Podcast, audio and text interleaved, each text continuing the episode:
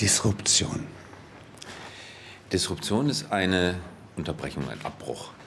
Äh, Im wirtschaftlichen Sinne bedeutet Disruption, dass eine Marktentwicklung eintritt, die einen bestehenden Markt nicht nur aufmischt, sondern vollständig abschafft. Der Markt als solcher wird abgeschafft und an seine Stelle tritt ein gänzlich neuer Markt, sodass all diejenigen, die auf dem alten Markt tätig waren, plötzlich keinen Markt mehr haben. Und diejenigen, die den neuen Markt erfunden haben, diesen Markt von Beginn an monopolisieren können, weil er eben vollständig neu ist. In der Evolution gibt es das ja. Also äh, wenn sozusagen ein großer Raptor ja nicht äh, ausräumt, ja den Markt der kleineren, nicht und dann aber selber ausgeräumt wird, ja, dann entwickelt sich die äh, Evolution eigentlich disruptiv. Genau, also es gibt immer Wettbewerbssituationen in der Evolution, aber auch immer Disruptionen. Wettbewerb ist, wenn der eine, um in Ihrem Beispiel zu bleiben, der eine Dinosaurier dem anderen seine Futternische streitig macht und jetzt ein Wettbewerb um begrenzte Futterressourcen eintritt. Das ist Wettbewerb, normaler Wettbewerb. Disruption ist, wenn sich die Umweltbedingungen radikal ändern, wie zum Beispiel das Aussterben der Dinosaurier, durch welchen Grund auch immer das gehabt äh, haben mag, und eine völlig neue Spezies entsteht, weil die neuen Umweltbedingungen für die alten Dinosaurier keine Voraussetzungen mehr bieten. Was mich da so wundert ist, wenn Sie nehmen den Frosch, ja, der hat doch eine ganz weiche, durchlässige Haut. Man hält ihn nicht für geschützt wie eine Schildkröte, ja. Und die haben die damals die Katastrophe äh, überlebt. Ja, ja es Amphibisch, ja. Sie waren nicht, sie waren an Land und äh, unter Wasser, ja, und sie haben es überlebt. Ja? Interessante Beobachtung, weil es auch in der Disruption einige wenige traditionelle Unternehmen gibt, die das erleben oder überleben. Äh, aber die allermeisten überleben die Disruption nicht, weil ihnen oft auch gar nicht bewusst wird, was eintritt. Disruption hat immer etwas Überraschendes, Unvorhersagbares. Man, man kann Disruption nicht vorhersagen. Alle Versuche. Das ist das Interessante daran. Ja, das ist das Interessante. Ja. Alle Versuche, Disruption vorherzusagen, führen ja. nur zu Scheinsicherheiten, ja. weil es letztlich, äh, lässt sich nicht ähm, absehen, was als nächstes passieren wird. Viele Unternehmen, die ich kenne, setzen Arbeitsgruppen zur Disruption ein und versuchen in ähm, Sitzungen in Landhotels über mehrere Tage zu erahnen oder zu erfassen, was sie disruptiv herausfordern könnte. Meistens sind die Sachen, die dann als echte Disruption eintreten, nicht auf dieser Liste gewesen. Äh, also auch wenn man sich viel Mühe gibt, durch Vernunft, Anstrengung der Vernunft äh, abzusehen, wo die Disruption herkommt, kann man sie ähm, nicht erfassen. Sie sprechen manchmal von intuitiv. Ja, nicht? Das ist ja auch eine Form der Vernunft, die aber nicht über den Kopf funktioniert. Nicht? Intuition ist ein sehr interessantes Phänomen. Äh, und das ist übrigens auch der Grund, warum man sich selber kaum disruptieren kann. Das ist, glaube ich, gehirnphysiologisch noch nicht untersucht, aber ich würde folgende neurologische hm, Erklärweise eigentlich für plausibel halten. Wir alle sind ähm, beruflich dadurch erfolgreich, dass wir eine bestimmte Tätigkeit, eine bestimmte Denkweise, eine bestimmte körperliche Verrichtung auswendig gelernt haben, wie Fahrradfahren, wie Tennis spielen. Wenn man den Tennisball kann man nicht treffen, wenn man darüber nachdenkt, ihn zu treffen. Man kann wie ihn nur treffen, Fahrradfahren auch nicht, indem man das eingeübt hat. Es ist in Fleisch und Blut übergegangen. Und genauso ist es mit wirtschaftlich erfolgreichen Verhaltensweisen. Es ist uns irgendwann in Fleisch und Blut übergegangen und das macht uns dann kommerziell bedeutsam oder auch teilweise wertvoll, weil wir eben etwas gut können, was sich kommerziell verwerten lässt. Und jetzt plötzlich tritt die Disruption ein und wir sind gefangen in den alten Denkmustern, in den neuronalen Verschaltungen, die uns bisher erfolgreich gemacht haben, die aber jetzt verhindern, dass wir uns diesen völlig neuen Umfeldbedingungen neu stellen. Und wer sind dann die Erfolgreichen? Beispiel Frosch, von dem Sie gerade gesprochen haben. Das sind diejenigen, deren neuronale Verschaltung, deren Eigenschaftsstruktur zufälligerweise in diese neuen Umfeldbedingungen besser hineinpasst und die erweisen sich dann als die Gewinner in dem disruptiv neu entstandenen Markt. Das ist eigentlich alles wie im Krieg. Also äh, was Sie beschreiben, ist bei Clausewitz nur angewendet eben auf ein anderes Gebiet, nicht das, das der Wirtschaft, aber Sie haben äh, die Friktion, ja, wenn sie ausziehen, ja, geht alles gegen ihren Plan. Ja? ja. Der, der etwas plant, ja, unterliegt. Das Interessante ist nur, und da würde ich den Unterschied zur Kriegsmetapher sehen, äh, dass wenn man sich dessen bewusst ist, dann führt die Reflexion dazu, dass man sich wieder in ein erfolgreiches Verhalten hineinbegeben kann. Wenn man also einmal anerkannt hat, dass Disruption vorherrscht und dass man Disruption nicht für sich selber entwickeln kann, dann heißt es ja noch lange nicht, dass man passiv ist, sondern es bedeutet, dann eigentlich erst die Ermunterung dazu, aktiv zu werden, aber nicht dadurch, indem man selber versucht, sich disruptiv herauszufordern, sondern indem man in diejenigen investiert oder sich mit denen verbündet, die es tun. Also in meinem Buch beschreibe ich das als investiere in deinen Kannibalen. Suche die Leute, die das, was du machst, kannibalisieren. Du wirst die Kannibalisierung sowieso nicht aufhalten können, aber du kannst zu ihren Gewinnern zählen, wenn du dich mit denjenigen, die als Kannibalen auftreten, zusammentust. Also etwas drastisch gesprochen, das Festmahl des Kannibalen findet sowieso statt. Man kann es nicht verhindern. Die einzige Wahl, die man sich hat, die Tapferkeit des Gegners ein. Richtig. Ja? Die einzige äh, Frage oder die einzige Wahl, die man hat, ist, ähm, selber nur der Braten zu sein bei diesem Festmahl oder selber mit am Tisch zu sitzen. Wenn ich mal in der Evolution noch mal ein anderes Beispiel wählen darf. Da gibt es eine Saurierart vor 250 Millionen Jahren, als sie florierten, der hatte eine erweiterte Backentasche. Und während er kaute, konnte er Zeit sparen, weil er in der Backentasche so lange das, den Fraß, die Beute lagerte. Er konnte also was man heute auch digital erreichen könnte. Ja? ja. Daraus entstand die menschliche Wange. Mhm. Ja, das sind ja unsere Vorfahren gewesen. Ja. Und da sehe ich den Lenin ja, in seinem Zentralkomitee und da hat eine Frau, eine Kommissar, Volkskommissarin, eine wunderbare hohen Backenknochen. Und er denkt einen Moment lang, der Klassengegner hat die auf mich angesetzt, um mich zu verführen. Und in dem Moment merkt er, dass er zwangshaft ist. Das ist eine Einsicht. Ja. Jetzt hätten Sie eine lange Bewegung von evolutionärer Errungenschaft, diese Scheune, im Maul, ja, bis zur Schönheit, ja, bis zur Selbsterkenntnis. Und auf dieser ganzen Kette ja, kann jeweils eine Disruption, ja, eine Gewohnheit nicht? Genau. und was Stabiles und was Flexibles entstehen. Und deswegen ist es auch gar nicht deprimierend. Nein. Es führt auch nicht zu Fatalismus oder Passivität. Und Sie können einen Ausweg da haben, auf der Richtig. einen Ebene, den Sie auf der anderen nicht haben.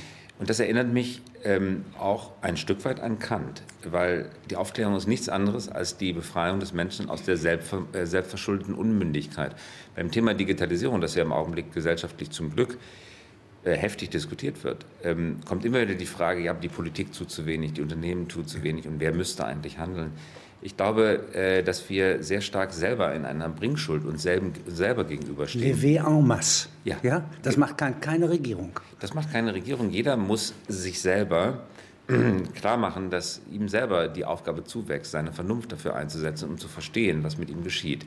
Wir können uns informieren, über welchen Sinn auch immer, hören, lesen, sehen, schmecken äh, und durch die aufgenommenen Informationen unsere Vernunft anreichern mit Basiswissen. Und auf, diese, auf diesem Basiswissen können wir Verstandesentscheidungen treffen, die uns helfen, diesen evolutionären Umfeldbedingungen besser zu begegnen, als wenn wir einfach nur passiv zuschauen und uns selber zum Opfer machen lassen. Das ist das Pathos Ihres Buches. Ja. Nicht? Das heißt also, äh, wir kommen meinetwegen als Eingeborene in Silicon Valley zurzeit an etwas übertrieben gesagt, ja. nicht? aber ein bisschen ist es wie ein negativer Marco Polo-Status. Ja, ein Stück weit schon, weil wir die Spätstarter sind. Ja. ja. Und äh, ich meine, Sie ja nicht als Person. Sie waren 81 da, Sie waren 2013 da, nicht? Also Sie, Sie sozusagen wären fast schon ein Botschafter, ja? der genauso gut auf der anderen Seite führen könnte.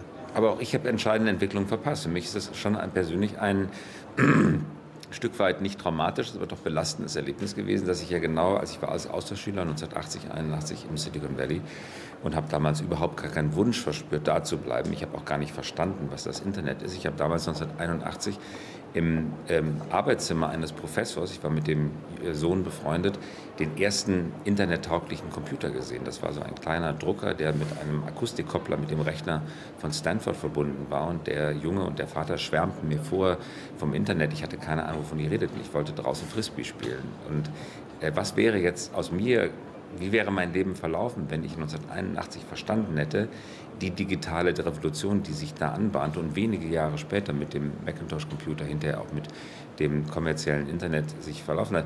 Wie wäre meine Entscheidung ausgefallen? Ich hätte doch wahrscheinlich entschieden, da zu bleiben. Ich habe mich aber damals, damals wollte ich unter gar keinen Umständen bleiben. Ich war Kriegdienstverweigerer. Ich wollte auf gar keinen Fall in einem militaristischen Umfeld arbeiten. Und Anfang der 80er Jahre war das Silicon Valley noch ganz stark von der Militärindustrie geprägt. Dort wurden die äh, Steuereinheiten für die inter interkontinentalen Atomraketen gebaut. Damit wollte ich nichts zu tun haben. Ich wollte äh, Journalist werden, bin ich auch dann am Ende geworden. Aber auch ich habe viel zu spät verstanden, was dort passiert. Das ist äh, auch für mich eine, ein Widerhaken in meiner Biografie, der mich immer wieder beschäftigt. Das hat mich dann auch 2013 wieder dorthin gebracht. Auch da habe ich mich wieder entschieden, hierher zurückzukommen, aus guten Gründen. Aber trotzdem stelle ich mir immer die Frage, äh, wie wäre sozusagen die alternative Biografie verlaufen, wenn ich dort tatsächlich Einheimischer, Sie haben vom Einwanderer gesprochen, wenn ich dort Einheimischer geworden wäre und sozusagen im Kern dieser Digitalisierungsbewegung von Anfang an und ununterbrochen dabei gewesen wäre.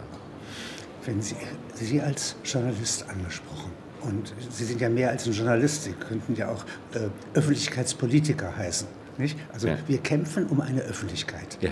Die klassische Öffentlichkeit war was sehr Schönes. Ja. Also ich muss Ihnen sagen, äh, die im 18. Jahrhundert, um 1800, ja, nicht? das ist bewundernswert. Ja? Und erst 1926 gab es wieder so viele Bücher wie damals. Nicht? Also ein riesen Austausch ja? und Zustimmung. Ja? Und ich kenne noch so andere Formen von Öffentlichkeit, 1945, als sie wieder da war, ja? nach 89. Ja? Das sind ja Öffentlichkeitsbewegungen. Ja. Nicht?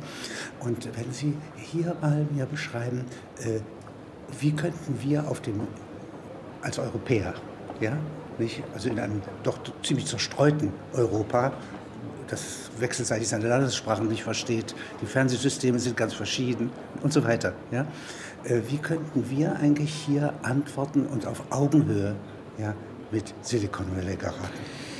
Ich glaube, wir haben unglaublich äh, große Vorteile und Chancen und, und, gute Voraussetzungen. Gerade das, was Sie beschreiben, die Vielfalt Europas, ist eine große Stärke, weil wir sehen, äh, dass Internet, die Innovationen entstehen besonders an den Orten der Vielfalt. Das ist überhaupt gar kein Zufall, dass San Francisco Kernepizentrum des äh, Internet ist und natürlich auch New York. Das sind immer liberale, vielfältige Städte. Ich habe in dem, in dem Silicon Valley Buch mal gesagt, und davon bin ich nach wie vor überzeugt, dass äh, Silicon Valley diskriminiert wirklich niemanden. Sexuelle Präferenz, Herkunft, Hautfarbe, Sprache das Einzige, was diskriminiert wird, ist Mittelmäßigkeit. Das wiederum wirft große soziale Probleme auf. Aber ansonsten ist es extrem tolerant. Und genau diese Toleranz kennen wir aus Europa. Diese Vielfältigkeit, diese gegenseitige Akzeptanz, dieses Zusammenleben in einer Staatengemeinschaft mit Menschen völlig anderer Sprache und Herkunft, das ist eine ganz große Stärke, gerade im Zuge dessen, was wir ähm, im Internet erleben. Dann unsere gesellschaftlichen Werte, dass wir den demokratischen Diskurs, den Sie gerade beschrieben haben, für enorm wichtig halten, dass wir die Diskussionen, wie sie jetzt im Augenblick bei Facebook oder auch bei Google in den Echoräumen sich immer weiter schrill verstärkende Einzelmeinungen ähm, stattfinden, wir diese Entwicklung in Frage stellen und das europäische Leitbild des offenen, auch ähm, strittigen Diskurses dagegen stellen, dass man sich mit den Gegenmeinungen beschäftigt. Das sind europäische Traditionen, die im Internet viel zu wenig gepflegt werden. Das, das Phänomen Trump ist ja weitestgehend oder zu einem großen Teil erklärbar durch die Echoräume, in denen kein Widerspruch mehr geduldet wird, durch die Gruppen, die sich immer nur in ihrer eigenen Meinung verstärken, ohne die Gegenmeinung überhaupt noch zur Kenntnis zu nehmen. Dem stellen wir ein europäisches Ideal des Diskurses, was hier bedeutet Streit, entgegen. Und Streit bedeutet, dass man sich auf den Streit einlässt, der anderen Meinung zuhört und dann versucht, in einer, ähm, in einer dialektischen Bewegung von These über Antithese hin zur Synthese zu kommen. Äh, und diese, diese, dieser dialektische Prozess ist doch in weiten Teilen der Internetdiskussion leider Gottes ausgehebelt. Und dem haben wir ein gesellschaftliches Modell in Europa entgegenzusetzen, ähm, das eigentlich das bessere Modell ist. Was wir nun lernen müssen, ist unsere alte Leidenschaft, die wir auch in Europa kennen, für Technologie wieder zu entdecken. Wenn wir dieses Gesellschaftsmodell, dieses Diskursmodell kombinieren mit neu empfundener Leidenschaft für Technik, dann haben wir eigentlich alle Voraussetzungen, die wir brauchen. Sie schreiben ja sehr eindrucksstark, dass wir hier in äh, Mitteleuropa auf dem Maschinenbau eine Tradition gegründet haben, auf dem Perfektionismus. Also Im Jahrhundert der Ingenieure ja, entsteht ein Produzentenstolz darauf, ja, dass man Maschinen baut und die funktionieren und die sind aber nicht sozusagen dasselbe wie die große Verfügung, was die Götter in Silikon machen. Ja? Also was die ja im Grunde in der Lage sind, neue Welten zu entwerfen, wie die Götter. Und der Maschinenbau, Herr Kluge, das haben Sie genau richtig beschrieben. Der Maschinenbau, all die Eigenschaften, die Sie gerade haben, hat da noch eine weitere wichtige Eigenschaft, die uns gar nicht so sehr in, äh, in die Augen getreten ist, die aber jetzt sehr wichtig wird. Die Maschine ist irgendwann fertig und sie wird ausgeliefert. Und der Kunde bezahlt dafür Geld und der Maschinenbauer baut dann die nächste Maschine. Das ist das Modell, in dem traditionelle, vor allen Dingen europäische Industrie arbeitet. Wir bauen das Auto, wir liefern das Auto ab. Das Auto soll möglichst perfekt sein, möglichst fehlerfrei. Wenn es verkauft ist, ist es vom Produzenten mehr oder weniger vergessen, weil der baut schon die nächste Maschine. Das Silicon Valley hat ein ganz anderes Geschäftsmodell und das hat es entwickelt, weil wir in diesem ersten so stark sind. Wir sind in diesem ersten kaum zu schlagen. Die besten Autos, die besten Flugzeuge der Welt kommen aus Europa. Da sind wir kaum zu schlagen. Also haben unsere Angreifer sich sozusagen was Neues ausgedacht. Und das Neue ist das ständige Update. Stellen Sie sich bitte vor, Sie kaufen heute ein Handy und kaum haben Sie es aufgemacht, kommt das nächste Update. Äh, ein paar Wochen später schon wieder das nächste Update. Meistens sind es Fehlerbehebungen, oft sind es aber auch Verbesserungen. Das heißt, dieses Denken, ich stelle nicht eine Maschine her und verkaufe sie, sondern ich stelle eine Leistung her und diese Leistung kann auch nach dem Verkauf immer wieder neu verbessert werden, auf immer neue Höhen ähm, gebracht werden. Wie eine Verflüssigung. Eine, eine ja? Verflüssigung, sozusagen ja. die Update-Wirtschaft. Das ist das, was uns hier äh, entgangen ist. Das hat auch die deutsche Autoindustrie viel zu spät bemerkt. Es gehört zur Protestbewegung von 68 zu sagen, wir müssen die festen Verhältnisse verflüssigen. Ja? Und, und, in der Form der Blumenkinder, ja, nicht, äh, deren Urenkel jetzt da Silicon Valley machen, ja, ist das sozusagen dieser Gedanke um einige Kurven. Ja? Absolut richtig. Verbunden mit einem Denken ähm, gegen das Establishment, ja. die Welt verbessern wollen Damals mit Mitteln von Liebe und Song und Festival und Sit-ins und heutzutage mit Mitteln der Technologie die Welt verbessern wollen. Das ist ein weltverbessernder Impetus, der dahinter steht. Äh, und das in immer neuen Iterationsschritten. Also europäisches Denken, deutsches Maschinenbaudenken, immer fertige Maschine so perfekt wie möglich ausliefern, hochkomplex. Das liquide Denken aus Kalifornien, aus dieser Tradition auch der Hippies entstanden ist. Ständige kleine iterative Schritte. Wir, sind nicht mächtig, aber gerade weil wir nicht mächtig sind, fangen wir klein an. Wir erstellen, in Kalifornien nennt man das das Minimal Viable Product, ein, eine erste Iteration unserer Idee hin und dann gucken wir, wie es funktioniert. Und mit dem Publikum gemeinsam den, ja, entwickeln wir es weiter. Und es gibt immer neue Iterationsstufen und so werden wir schneller, so werden wir besser. Und es stellt sich jetzt heraus, dass die Digitalisierung, diese eigentlich aus der Not geboren in den 60er 60er Jahren kulturell, aber wirtschaftlich noch nicht wirklich verfangene Arbeitsweise durch die Mittel der Digitalisierung geradezu den entscheidenden Schub bekommt, den sie, den sie vorher nicht bekam. Digitalisierung befördert das, weil es sehr, sehr kostengünstig diese Updates möglich macht. Die Autoindustrie könnte theoretisch auch ein Update geben. Neu, neuen Tacho könnte man theoretisch auch einbauen, aber das kostet viel Geld alle Autos zurückzuholen, neuen Tacho einzubauen. Deswegen macht es keiner. Mit Digitalisierung kann man ein Update für mehr oder weniger null dem Publikum hinterher liefern, nachdem sie das Produkt bereits gekauft haben. Die Digitalisierung befördert eine Kulturtechnik der, äh, der Bay Area, der Gegend um San Francisco, die in den 60er Jahren völlig richtig geboren, entwickelt worden war, der aber noch sozusagen die technologische Ausprägung fehlte. Also die Kunst des Weglassens, die Kunst der Verjugendlichung. Also es gibt Larven. Wir sind entstanden mal, wir, unsere Vorfahren ja? ja. sind entstanden aus einer Larve, die im Jugendzeitalter äh, sich fortpflanzen konnte. Äh, die Erwachsenen davon, die setzen sich zu Boden am Meer ja, und sind dumme, äh, also sehr langweilige Pflanzen. Ja? Als Erwachsene taugen die gar nichts. Aber als Larven waren die virulent und daraus stammen wir. Ja? Und haben Metamorphosen durchlaufen. So ist es, so ist es. Ja? Äh, das ist diese Idee, klein anzufangen, Metamorphosen zu durchlaufen. Sie haben als erstes Rückgrat gebildet. Ähm, Rückgrat ja? gebildet.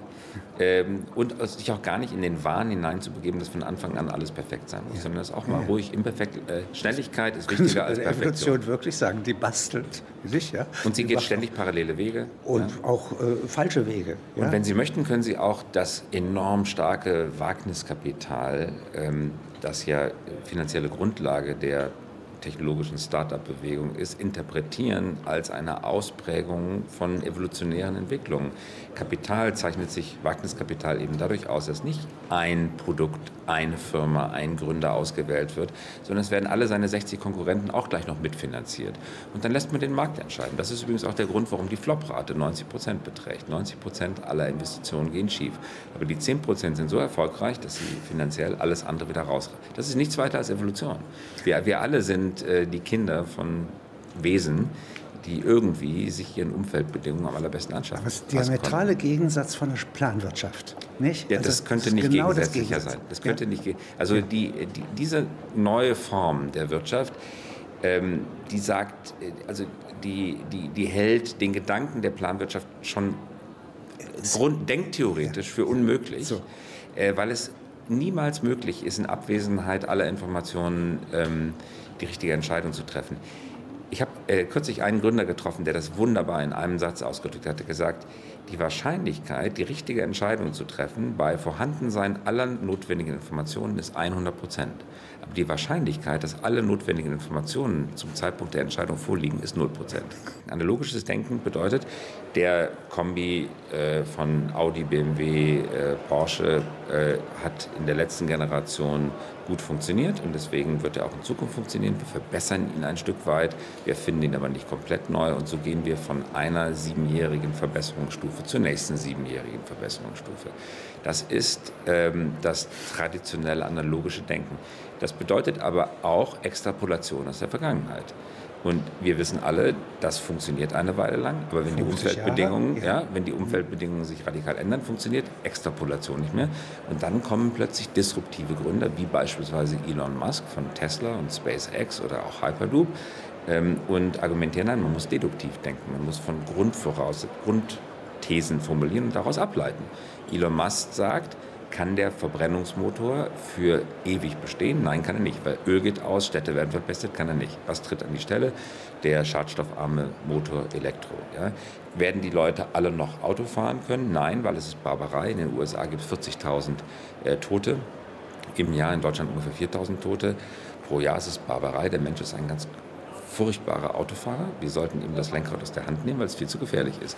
Und diese beiden deduktiven Schlüsse miteinander kombiniert bedeutet, dass die Zukunft der Autoindustrie ist zwangsläufig deduktiv hergeleitet, ähm, autonom, also selbstfahrend und elektrisch. Die Frage ist nur, wann tritt das ein? 10 Jahre, 20 Jahre, 30 Jahre. Bloß wenn man davon überzeugt ist, denklogisch, dass es zwangsläufig in diese Richtung geht, fällt man andere Entscheidungen, als wenn man analogisch denkt und aus der Vergangenheit extrapoliert. Die Entscheidungen sind dann oft gegensätzlich.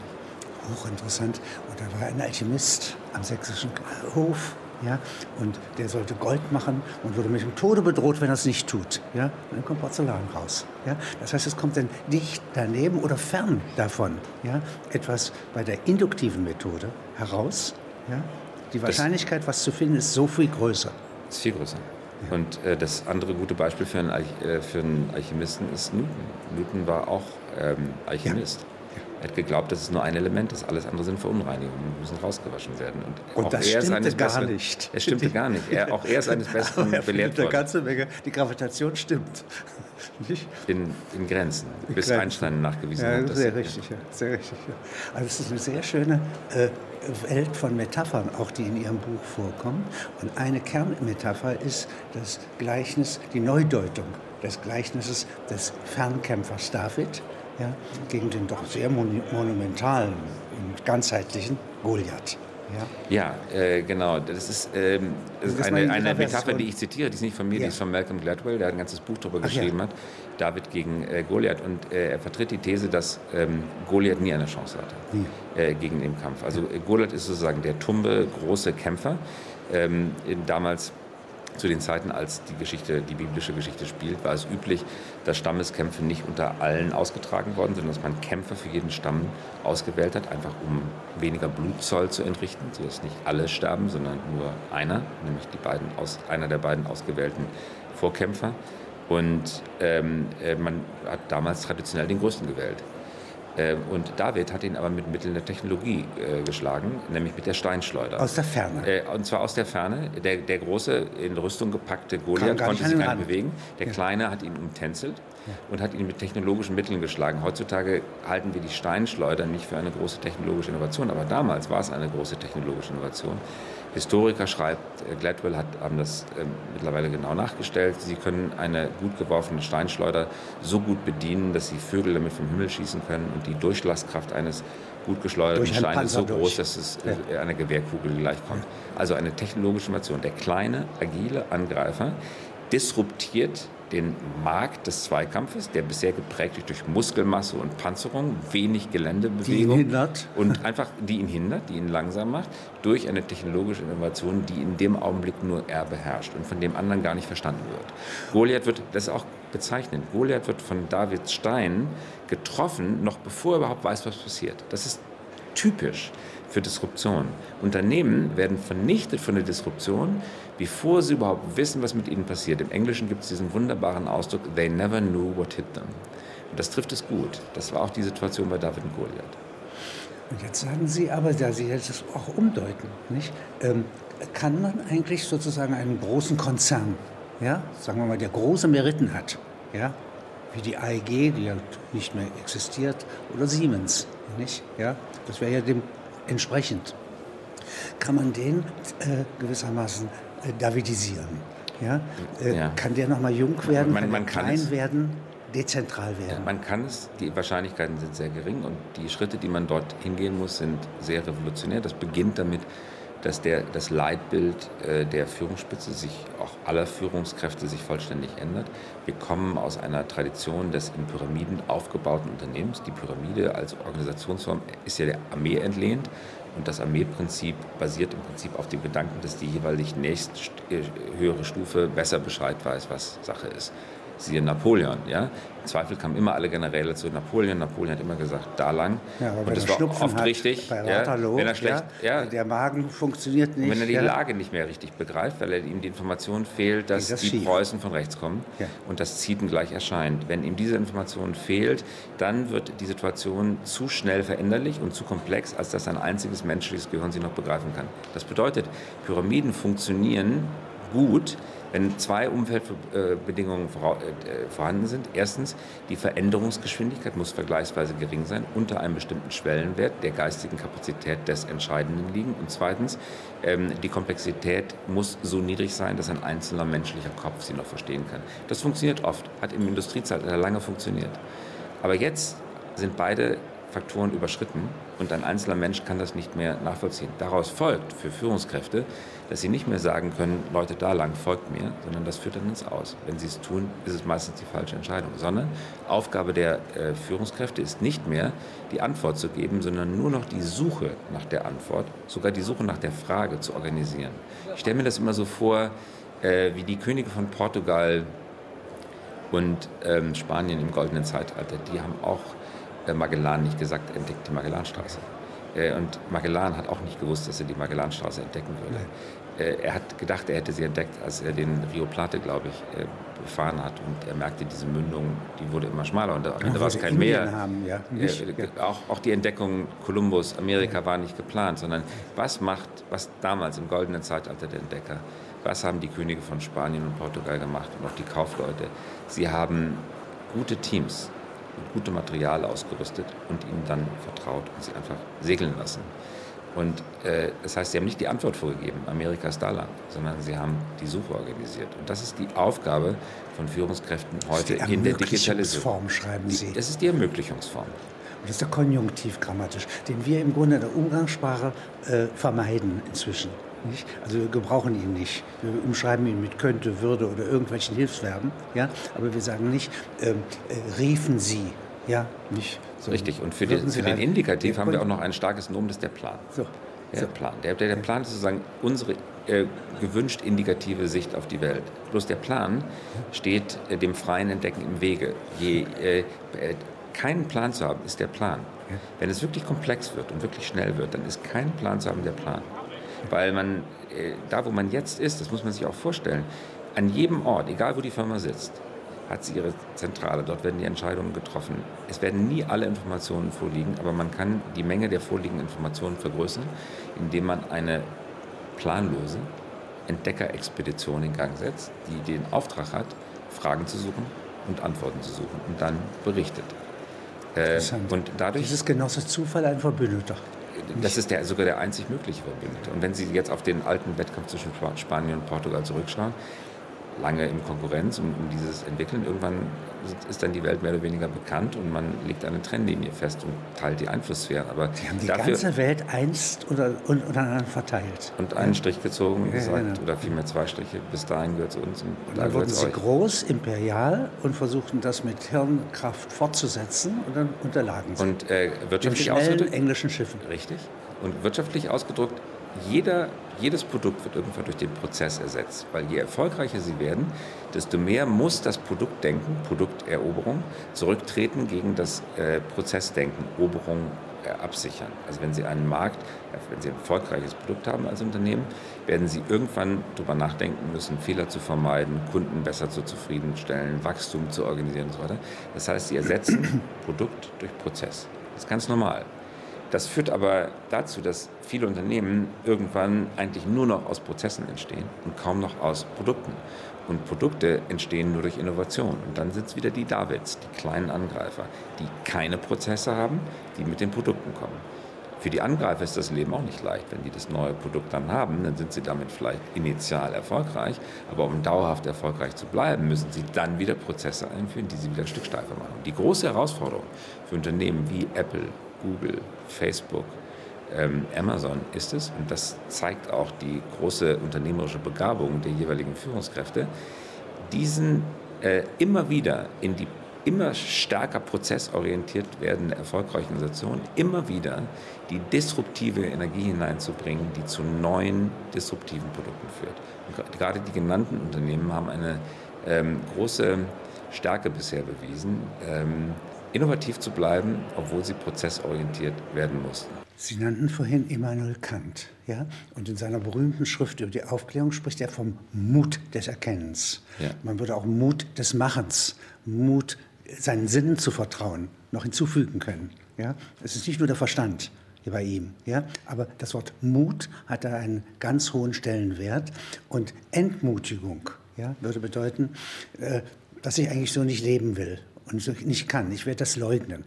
Weil als Mensch, jetzt kommt eine ganz andere Ökonomie, ja, die in, in uns steckt. Ja, und die ist antirealistisch von Haus aus. Ja, die ist so gebaut, dass wenn etwas uns ohnmächtig macht, leugnen wir es und wählen eine andere Wirklichkeit. Genau. Und äh, der Mut, von dem Kant spricht, wenn ich ihn richtig verstanden habe, äh, zeichnet sich ja nicht aus, ist ja kein Mut vor Herrscherthronen. Nein, nein. Das ist Mut vor einem selber. Sie sprechen ja davon einer ganz anderen Benutzungsweise, die das Hirn selber uns vorführt. Ja? Der, der, der, der Mut ist eigentlich der existenzialistische Mut, ähm, sozusagen das Ertragen von Leere und Unsicherheit, von der auch die von der von der äh, Existenzialisten gesprochen haben. Ja ähm, von der auch Heidegger letztlich gesprochen hat, das, das, ja. das Zulassen von Unsicherheit, das verlangt wirklich viel Mut. Das geht mir persönlich auch so. Also sich von althergebrachten Sicherheiten, von dem Gefühl, ich habe das im Blick, äh, zu lösen und zu sagen, ich habe es nicht im Blick, sondern ich möchte jetzt verstehen, was das Neue ist. Das verlangt Kraft ja. äh, und, und, Mut. Und wenn Sie fragen, ähm, was brauchen wir? Ähm, ich glaube, es ist ähm, viel einfacher, als wir uns das vorstellen. Und ich erinnere mich immer zurück, denken Sie bitte zurück an Anfang der 90er Jahre, da steckte die deutsche Autoindustrie in einer großen Krise. Herausgefordert durch japanische, koreanische Hersteller, die eine völlig neue Produktionsweise für sich entwickelt hatten. Lean Production, Kaizen, ständige Verbesserungsprozesse, Six Sigma etc. Ähm, die deutsche Autoindustrie lag da nieder und selbst ein Unternehmen wie Porsche hat hohe Verluste eingefahren. Wie war unsere damalige Reaktion Anfang der 90er Jahre? Wir sind dorthin gefahren und haben gelernt. Ähm, Wende, Wendelin Wiedeking von Porsche hat sogar Japaner nach Stuttgart-Zuffenhausen ins Werk geholt, um dort japanische Produktionsprozesse zu kombinieren mit traditionellen Porsche-Produktionsprozessen. Hat uns das geschadet? Nein. Hat uns das genutzt? Ganz extrem. Haben wir die Japaner kopiert? Nein. Sondern wir haben von ihnen gelernt. Das ist der entscheidende Unterschied. Jetzt Einige Jahrzehnte später stehen wir vor einer ähnlichen Herausforderung. Sollten wir die Kalifornier kopieren? Nein, weil dann würden wir nämlich ihre Fehler mitkopieren. Könnten wir sie kopieren, wenn wir das wollten? Nein, können wir nicht, weil das ist nicht kopierbar. Kulturen sind nicht kopierbar. Sollten wir das, was die gut machen, übernehmen, bei uns integrieren, aber das, was die nicht gut machen, da lassen, wo es ist? Ja, unbedingt. Das heißt, wir müssen eigentlich doch heute nur das machen, was wir in den 90er Jahren schon mit Kaizen und Lean Production gemacht haben. Wir haben ein Erfolgserlebnis. Die Autoindustrie Deutschland ist heute in strahlender Verfassung. Ähm, und wenn man vom Dieselskandal einmal kurz absehen darf Und sie wäre nicht in dieser Strahlenverfassung, wenn sie diese Metamorphose wieder nicht Anfang der 90er Jahre durchgemacht hätte. Und jetzt kommt die neue Metamorphose. Und die wird, danach wird es wieder eine neue Metamorphose geben. Und all diese Metamorphosen machen uns stärker und nicht schwächer. Sie sprechen einmal von Kooperation und bringen da ein sehr äh, plastisches Beispiel, den Tolino. Ja? ja? Da fährt ein deutscher Buch, äh, Inhaber einer Buchhandelskette nach London, ja, nicht? und die Apple-Leute fertigen ihn ab. Wir brauchen die Zusammenarbeit nicht, sagen die. Ja? Ja. Und dann telefoniert der mit. Ja, das ist eine, eine wunderbare Geschichte und ich bewundere diese Unternehmer für diese Weitsicht und auch für diesen Mut. Äh, Herr Busch, Chef der äh, Thalia Buchhandelskette, ähm, wusste, weil es in den Zeitungen stand, äh, dass Amazon mit seinem Kindle-Lesegerät nach Deutschland kommen würde. Die waren schon in den USA und es war nur klar, das Gerät war bekannt, es stand jetzt der Marktantritt in Europa bevor, Deutschland. Und er hat sich gedacht, Mensch, da haben wir doch ein gemeinsames Interesse mit Apple, weil der Kindle kann ja auch das Apple iPad äh, bedrohen und wollen wir uns nicht zusammentun, ist nach London gefahren, hat äh, den Apple-Leuten eine Kooperation vorgeschlagen. Die Apple-Leute haben gar nicht ähm, verstanden, was dieser Buchhändler von ihm wollte und haben gesagt, we don't need anything. Äh, wir brauchen nichts und haben ihn unverrichteter Dinge wieder abreisen lassen. Und das hat jetzt eben keinen Frustrationsimpuls beim ausgelöst, sondern eine ganz natürliche Empörung, vielleicht sogar ein Stück weit Wut. Und ähm, kurz darauf ist er zu seinem ärgsten Wettbewerber gefahren, Hugendubel. Und hat gesagt, die kämpfen seit Jahrzehnten. Seit Jahrzehnten um die beste Innenstadtlage. Und hat gesagt, Herr Hugendubel, Sie sind nicht mehr mein Beuteschema. Bisher ging es darum, wer hat äh, äh, am Marienplatz den, die, die, beste Lage äh, und wo können wir uns in Braunschweig am besten Konkurrenz machen. Darum geht es aber in Zukunft gar nicht, es geht darum, dass eine neue digitale Plattform namens Kindle, ist ja nicht nur das Gerät, sondern vor allen Dingen die Plattform dahinter, nach Deutschland kommen und denen müssen wir was entgegensetzen und das haben die getan. Die haben sich zusammengetan. Die haben Weltbild noch dazu genommen, haben noch einige andere Partner mit dazu genommen und haben den Tolino gebaut. Der Tolino ist heute die Marktanteile sind nicht ganz präzise ähm, messbar oder werden nicht ganz präzise veröffentlicht, aber man kann doch sagen, dass sie mindestens so erfolgreich sind wie der Kindle. Das einzige mir bekannte Beispiel, wo ein Konsortium deutsche Unternehmen sich zusammengetan hat, um einem großen amerikanischen Plattformanbieter die Stirn zu bieten. Und sie machen das auch von der Strategie auch noch richtig. Wenn Sie einen dieser im Konsortium zusammengeschlossenen Buchläden, mittlerweile viele andere Buchläden besuchen, dann sehen Sie, da gibt es kein Kindle zu kaufen. Und das ist auch richtig. In der Mitte des Ladens steht der Tolino-Stand. Und wenn Sie die äh, nette Buchhändlerin, den netteren Buchhändler fragen, dann empfiehlt er ihm mit warmen Worten den Tolino. Der nutzt seine bisherige Stärke, nämlich das Vertrauen des Kunden und bewirbt dieses Plattformprodukt. Das Produkt ist gut, es sind viele Bücher drauf, es ist absolut wettbewerbsfähig. Das heißt, man hat nicht geklagt, man hat nicht gejammert, sondern hat mit Mitteln der Plattformökonomie, der Digitalwirtschaft, äh, dem Angreifer, in diesem Fall Amazon, etwas entgegengesetzt, was mindestens genauso gut ist. Und es hat funktioniert. Und aus einer Summe solcher Schritte, ja, das mögen kleine Schritte sein, nicht? Ja. ja äh, würde, würde sich sozusagen äh, neue äh, davidische äh, Strategien ergeben. Und wir lernen, Herr Kluge, ja. ganz wichtig ist, man muss schnell sein. Ja. Die waren draußen, als Kindle auf den Markt kam. Mhm. Es hat von dem Moment der Entscheidung, bis das Produkt draußen war, weniger als ein Jahr gedauert, wenn ich das richtig erinnere. Und es ist ein Konsortium gewesen. Das heißt, man muss sich mit den bisherigen, das ist ganz wichtig in diesem disruptiven Denken, der bisherige Wettbewerber ist in der disruptiven Welt kein Wettbewerber mehr, weil der Markt verschwindet oder zumindest kleiner wird. Man muss sich zusammentun mit seinem bisherigen Wettbewerber und hier als eine Besonderheit gegenüber der Evolution, von der wir vorhin sprachen. In der Evolution kann kein Tier sagen, ich ändere mein Beuteschema. Ja. ja nicht? Und das können wir.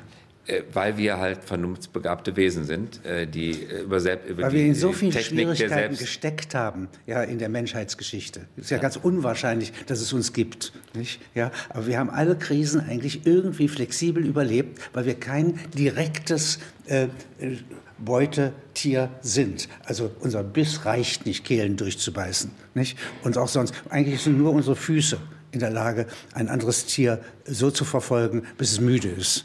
Nicht? Ja, irg irgendwo habe ich äh, kürzlich gelesen, dass ähm, kein einzige, keine einzige der menschlichen körperlichen Eigenschaften irgendeinem Tier überlegen wäre. Äh, gar nichts. Das Einzige, was wir haben, ist sozusagen das Gehirn. So wie Sie kein Soldat wurden. genau. Das Einzige, was wir haben, ist das Gehirn und äh, ja. damit, damit können wir sozusagen unsere eigenen Prädatima, also unsere eigene Vorbestimmung äh, ein Schnäppchen schlagen und äh, das sollten wir auch äh, nutzen. Deswegen ist es all das, was wir gerade besprechen, verführt überhaupt gar nicht zum Fatalismus, sondern ganz im Gegenteil, zur Aktivität, zum Handeln, zum Bilden, zum Aufbrechen, Das ist der zum Hauptausdruck Optimismus. Ihres Buches, ja. nicht? Also Finden von Auswegen. Ja. Und wenn Sie nochmal das Bündnis mit Eigenschaften, die nicht digitalisierbar sind, wenn wir uns das noch einmal kurz aufzählen, in der subjektiven Seite des Lebens, also in, in der Lebenswelt, gibt es das ja. Also meinetwegen unsere Kinder können Sie ja nicht digital erzeugen. Das wird man auch zukünftig nicht können. Ja? Ja. Sie könnten Lehrer haben, Robotlehrer. Das wäre vielleicht eine sehr gute Sache. Ja, nicht? Also ich finde, Herr Kluge, hochinteressant die Diskussion äh, mit Vertretern dieser neuen Disziplin künstliche Intelligenz. Ja. Äh, und wenn man mit denen spricht, und ich habe jetzt äh, für das Buch und auch danach mit, mit vielen gesprochen, dann sagen die, es gibt eigentlich sozusagen drei Formen von Intelligenz, die wir meinen, wenn wir über menschliche Intelligenz sprechen. Das eine ist die Mustererkennung. Das zweite ist das äh, zweckbestimmte Handeln, das aus der Mustererkennung folgt.